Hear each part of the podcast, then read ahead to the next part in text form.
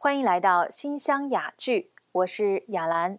在中国的文化里，人们讲上下四方为宇，古往今来为宙，也就是构成自然的时间和空间。那么，我们今天首先带您一同来看看古人发现的关于时令的秩序吧。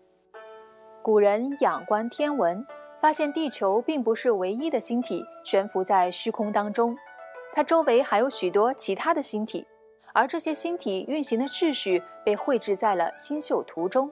现在世界上最古老的星图，您知道吗？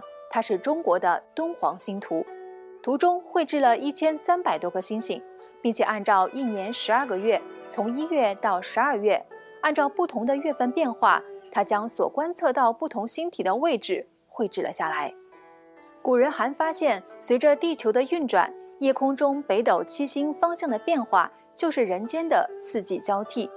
当北斗七星的斗柄指向东部，就到了人间的春季；指向南部，就到了夏季；指向西部，就是秋季；而指向北部，就到了冬季。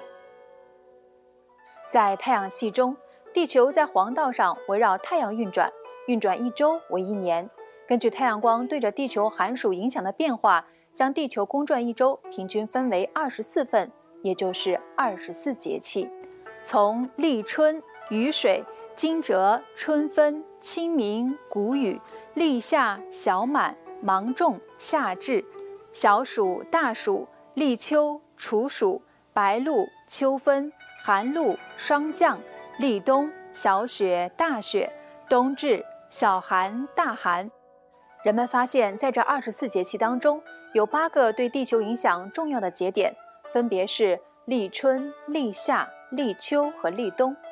那么，另外四个是哪些呢？人们发现啊，在一年当中有两天，它的白昼和黑夜时间是一样的，这分别就是春分和秋分。